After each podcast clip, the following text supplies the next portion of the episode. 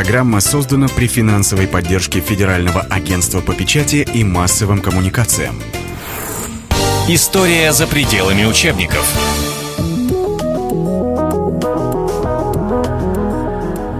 Друзья, это радио «Комсомольская правда», это программа «История за пределами учебников». Вы знаете, если немножко порыться в прошлом, то можно вспомнить, что мы делали целую серию программ про героев Отечественной войны 1812 года, от Багратиона до Барклая де Толли. Рассказывали, собственно, все наступательные, а потом отступательные действия Наполеона. И сегодня программа «История за пределами учебников» выйдет в несколько таком необычном формате. Она, с одной стороны, и об истории, а с другой стороны, и о современниках. Потому что у нас сегодня в гостях руководитель общества потомков героев войны 1812 года Виссарион Алявдин. Виссарион Игоревич, здравствуйте. Добрый день. И тема у нас «Съезд потомков героев 1812 года». Съезд пройдет в Париже. Ну, что, собственно, закономерно, наверное. Где закончилось, там и пройдет. Когда? Это было, это будет, это... Вот рассказывайте. Ну, э, на самом деле у этой истории есть некое начало. Это начало состоялось в июне этого года, так. 2012 э, года, в Москве, где мы собрали, уже первый раз собрали потомков на самом деле это уже была международная акция, э, на которую приехали потомки, живущие в Москве, в Петербурге, в разных наших городах, э, и, конечно, кое-кто приехал из-за рубежа. И, надо сказать, тут были люди из Австралии, из Латинской Америки, но немного. Так. И э, там мы поняли, что подобное мероприятие большую и там мы поняли, что подобное мероприятие всех очень взволновало и всех очень обрадовало. Это было действительно здорово. Впервые за 200 лет мы в первый раз многие увидели друг друга. И тогда мы и решили, что нужно провести вторую часть этого съезда уже ну, ближе к концу года, но в Париже. Ну, правильно. В Москве Вполне... начали, начали, да, в Париже да, закончили. закончили. Да. Там, где мы все-таки победоносно эту войну завершили. Вторая, второй мотив, почему мы сейчас вот 14 и 15 15 ноября будет проходить этот съезд в Париже. Так. Почему мы решили все-таки Париж не только из исторических событий, но и в неком смысле с тем, чтобы охватить большее число потомков наших соотечественников, живущих за рубежом. Потому что, надо сказать, конечно, э, хотя большая часть, как мы уверены, живет все-таки в России – что, слава богу, естественно. Но, тем не менее, из-за нашей тяжелой и сложной истории, конечно, очень многие потомки славных героев 12 года, естественно, воевавших в русской армии, оказались за рубежом. Угу. А Париж – известный центр нашей иммиграции. Туда недалеко из Брюсселя, из Германии, поэтому это место еще с этой точки зрения очень логично. Но есть и третий мотив. Почему же все-таки Париж? А потому что в Париже, к тому же, естественно, проживают в большом количестве потомки участников войны, но с другой стороны, наполеоновской армии. И нам очень интересно, и в этом уникальность этой встречи, этого съезда э, в Парижского будет заключаться в том, что мы, конечно, хотим познакомиться и повстречаться и обменяться мнениями и взглядами на войну 12 2014 годов уже и с, наш, с потомками наших бывших э, противников. Слушайте, а такая акция, она ну, пришла вот в голову и до этого никогда не проводилась, потому что, ну, а, опять же, можно посмотреть, что происходило в 1912 году, панорама Рубо была открыта и прочее, прочее, прочее, а вот так вот, знаете, посмотреть друг на друга, ну, это какое уже, это, это пятое, шестое поколение, посмотрит друг другу в глаза, Конечно. а а, собственно говоря, ну что, ну вот вы французы, мы, мы русские, да, обид уже никаких не держим. Конечно, и, и так далее, конечно. и тому подобное. Все-таки а, какую-то историческо-культурную ценность эта встреча она Безусловно, имеет? безусловно. Вы совершенно правильно сказали, э, что э, это событие э, действительно важно с точки зрения историко-культурной еще, даже с некой такой гуманистической, потому что войны, конечно, это самые главные, к сожалению, самые яркие, самые кровавые вехи эпохи истории любого народа. Это подъем часто национального самосознания бывает связан с войнами. Как ни странно, иногда расцвет культуры даже связан бывает с войнами. Ну, после, так сказать, как было у нас, кстати mm-hmm. говоря. Но чаще всего мы понимаем, и в первую очередь война – это страшная трагедия. Это погибшие люди, это уничтоженные, так сказать, труды многих поколений людей. Поэтому, естественно, они так вырезаются в память. Поэтому очень важно действительно через какое-то время попытаться найти общий язык и забыть, и понять, что все-таки мы движемся дальше, что мы все-таки друзья по и соседи даже, если тут говорить. Но что еще интересно, вы правильно вспомнили веху столетней давности. Все-таки некая попытка, и мы себя чувствуем в неком смысле продолжателями той традиции, которая была заложена именно в 1912 году, когда в России прошел празднование столетнего юбилея. Надо сказать, что читая, слушая, кстати говоря, своих прабабушек и бабушек, их воспоминания об этом, читая документы не опубликованные или опубликованные, мы поняли и понимаем, что это был огромный такой общий культурный патриотический подъем всего, э, ну, разных слоев населения, не только историки, не только официальная власть, которой, конечно, было важно подчеркнуть величие государства, но и простые люди. Они в самых разных мелочах проявилось вот это же стремление прикоснуться к тому событию. Понимаете, здесь, таким образом. Здесь все замечательно, да. Вопрос только в том, не закончится ли это все. Люди современные, горячие, э, избалованные ведь цивилизацией. Мордобоем все не закончится. До сих пор Франция и Россия спорят, кто же была ли победа э, в Бородинском сражении. Каждая страна отспаривает свою э, версию. Здесь, опять же, встреча это все хорошо, но по итогам этой встречи Понятно. что будет?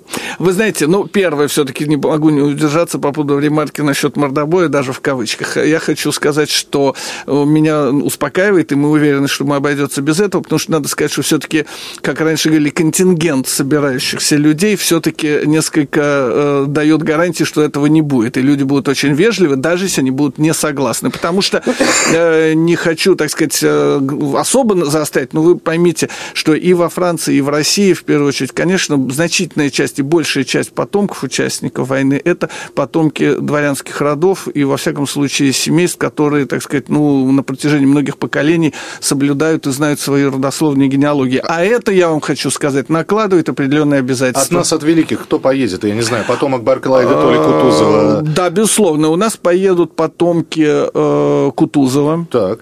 Э, например, замечательный человек Кира Михайловна Хитрово-Крамская, она прямая правнучка Кутузова. Ну, там Просто фамилия, фамилия изменилась. очень много, да, но прочим, в силу да. того, что, к сожалению, или, ну, как сказать, во всяком случае, у нашего фельдмаршала не было сыновей, поэтому его фамилия, в этом смысле, его линия пресеклась сразу же, и уже пошли вот его, э, одна из дочерей была Хитрово, вот это прабабушка, э, ныне здравствующая Кира Михайловна. Поедут потомки Бибикова, поедут дальние потомки Ноба Леонов, Петра Ивановича тоже, так сказать, ветвь э, прервалась, но живут, живет в Москве Ирина Леонидовна Багратион-Мухранская, ну, достаточно находящаяся в неком родстве. А, будут потомки Александра Первого. Да, вот так да, вот. да, царская фамилия безусловно, будут потомки э, с разных, э, даже, может быть, ветвей, но, тем не менее, все-таки мы считали это тоже очень важным. И, безусловно, будут потомки наших, ну, если можно так сказать, рядовых генералов, полковников, офицеров, тех, собственно, которых мы часто именно называем героями этой войны, потому что, например, ну вот мой предок, он э, действительно герой по всем параметрам, он ногу потерял при Бородине, ему ампутировали ногу э, ниже колена, тем не менее он дошел до Парижа и участвовал в, в его занятии, и только потом вышел в отставку. Виссарион Ильич, а что... здесь возникает вопрос, а не будет обид? Вот сидит человек сейчас, нас слушает, да, а у него э, прабабушка Василиса Кожина гоняла по лесам французскую Милости армию. просим. Например. То есть для того, чтобы э, как-то войти в ваше общество, да, э, собственно говоря, общество. Надо быть только потомком любого участника Отечественной войны. И у нас, я хочу сказать, есть целый ряд э, потомков крестьян и рядовых солдат. Вот. Это очень просто сложно с генеалогической точки зрения, потому что мы все-таки общество, которое приглашает в свои ряды людей, у которых есть ну, какие-то свидетельства, документы, что это не придумано, это не приснилось, что я, у меня фамилия, ну, там, предположим, Гагарин, и я поэтому считаю, что вот князь там Гагарин мой. Ну, мы знаем прекрасного Гагарина. Хорошо, князь, а то Юрия Алексеевича, Юрию Алексеевичу да, Юрия Алексеевича да. Гагарина, но он никогда не претендовал на какое-то происхождение. Это однофамильцы. А вот что касается там Василиса Кожина и так далее, замечательно. У нас есть несколько. У нас есть много, кстати, ну, относительно много ополченцев, то есть людей совершенно разного происхождения, которые были в московском, смоленском ополчении. Так что нет, здесь никаких э, социальных у нас никогда и, так сказать, сословных привилегий не было. Основная единственная привилегия все-таки, чтобы предок, ну, родной или брат, может быть, этого участник был участником. Это допустимо. Друзья, мы продолжим буквально через несколько э, через несколько дней, хотел сказать. До завтра буквально мы продолжим программу «История за пределами учебников». Напомню, что мы сегодня говорим о съезде потомков героев 1812 года, который пройдет в Париже вот в эти вот дни. Он, собственно говоря, и проходит. У нас в гостях Виссарион Алявдин, руководитель общества потомков героев войны 18 года, позапрошлого века, э, не прошлого, а поза, поза, поза прошлого, 1812 года, скажем так. Поэтому продолжение следует. Обязательно оставайтесь с нами, беседа наша будет продолжена. История за пределами учебников.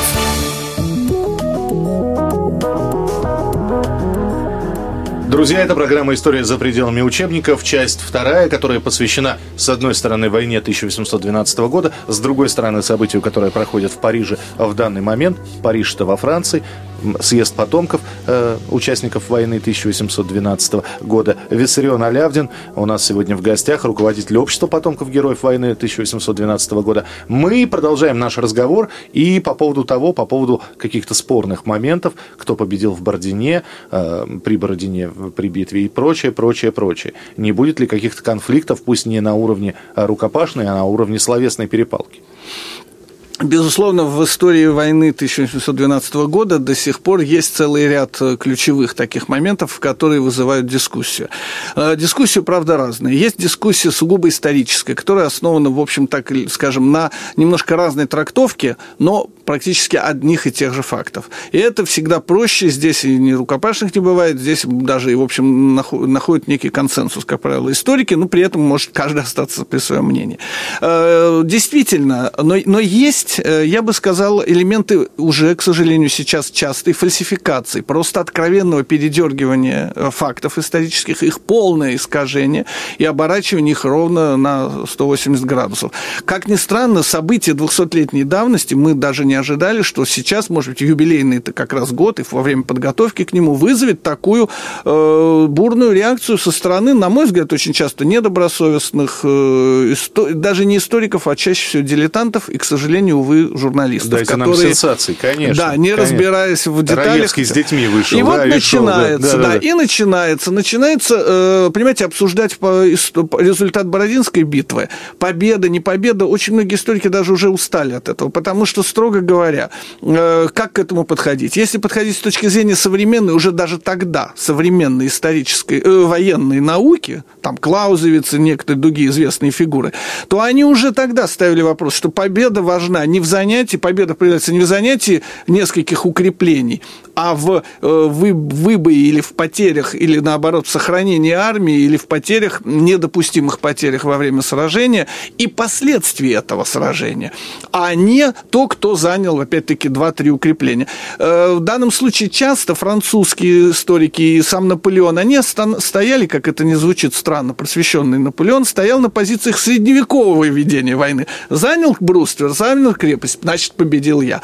А, как известно, э, можно опять-таки считать, что было результатом Бородинской битвы. Оставление Москвы, ну тогда вроде победителем можно считать Наполеона. С другой стороны, армия в результате Бородинской битвы была настолько измотана и обескровлена, и уже моральный дух был надломлен, потому что они с этого момента перестали верить, что они победят. Они просто надеялись, наконец, Москва, мир и все, и домой. Но когда они поняли, что мира не будет, это было самой страшной катастрофой. А почему? А потому что при Бородине они поняли, русские не сдаются и не бегут. Они медленно могут отступать. Вот как они отступали от границы до Москвы, и все. А как, дальше как что? говорил Бонапарт, да. это не Россия, это Африка. Это Африка, вот именно. Поэтому это уже такое. Но бывают... Эта дискуссия может вестись по потерям, там подсчеты и так далее. Но хуже другое. Когда начинают распространяться буквально дикие слухи. Где-то мне пришлось прочитать, что Кутузов очень боялся Наполеона. Он физически боялся он его. И это может ли писать человек, осведомленный, зная фигуру э, Кутузова, человека, который э, брал штурмом Измаил и был одним из первых, кто взлетел на стену Измаила, руководя еще простым офицером как, своей как, колонной. Которого уважал да, Александр Васильевич Суворов. Да? называл своим правым, хотя он был на левом фланге, как он пошутил, своей правой рукой хотя бы. Это может ли говорить человек, который всю жизнь воюет, и пока он не стал фельдмаршалом, он воевал, как все офицеры, в первом ряду, не в окопе кричать вперед, а вот впереди бежать. И третье, Кутузов, который получил два смертельных ранения, как известно, в голову и в глаз, э, помимо всей болезненности и катас... ну, последствий для здоровья, человек, который не боялся этого. Он получил один, потом он лез дальше вперед и получил второе.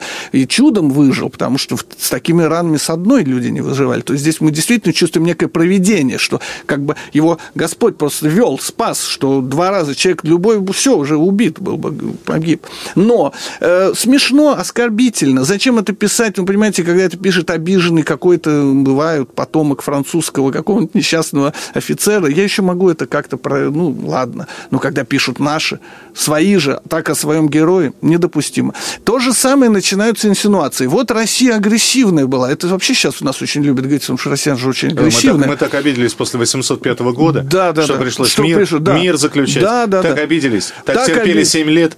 Что вот потом... именно. И на чем основывается вот эта совершенно ну, несолидная теория, несерьезная? Оказывается, Россия к войне готовилась. Послушайте, разве к войне готовятся только агрессоры? Это впервые, это новость какая-то. Конечно, мы готовились к войне. Хочешь но, мира? Вот, готовься к войне. к войне. Конечно, мы держали войска на границе, но только посмотрите, как они стояли три группировки, совершенно очевидно прикрывавшие разные направления возможного удара. Как стояла наполеоновская армия, как мощный кулак, который явно должен был разнести в пух и перья, так сказать, сопротивляющиеся части. И главное, э, где стояли наполеоновские войска? Они стояли за тысячи, две тысячи лье от Парижа, а русские войска стояли на своей территории. И единственное, по справедливости надо сказать, была концепция э, в условиях войны попытаться перенести войну на территорию Польши, которой как таковой тогда не было. Это была либо часть России, либо Германии, не обсуждалось, либо на территорию союзной Пруссии, которая еще недавно была союзником, и которого мы защищали от Наполеона. Поэтому для нас это в лучшем случае была попытка чисто военно перенести территорию на территорию чужую, ну, что всегда выгоднее и удобнее. Вот а, но никак не шло, никакой мысли не было, что мы на Париж пойдем или там даже на, Бер, ну, на Австрию и так далее. Поэтому вот это передергивание, потом как можно было идти с такой силой? 200 тысяч, которые были у нас, всех трех армий, и 600, которые стояли напротив. Понимаете, тоже передергивание, но, к сожалению, недобросовестное, потому что из этого сразу следует выбор. Наполеону делать было нечего. Вынужден был бедолага начать войну. Давайте про съезд потомков. Все-таки э, мне вот что интересно. После Отечественной войны 1812 э, года в нашей стране появился абсолютно новый литературный жанр, который стал, стал называться военные мемуары. Многие генералы, многие полковники сели за написание э, тех самых мемуаров повезем ли мы переводные издания, чтобы французы это узнали, и будет ли французские генералы тоже писали, дневники вели, будет ли переведено что-то их на наш язык? Ну, вы знаете, на самом деле, слава богу, несмотря на то, что истории бывают всякие проблемы с изучением отдельных тем в каждое историческое событие, но тут проблем особых нету.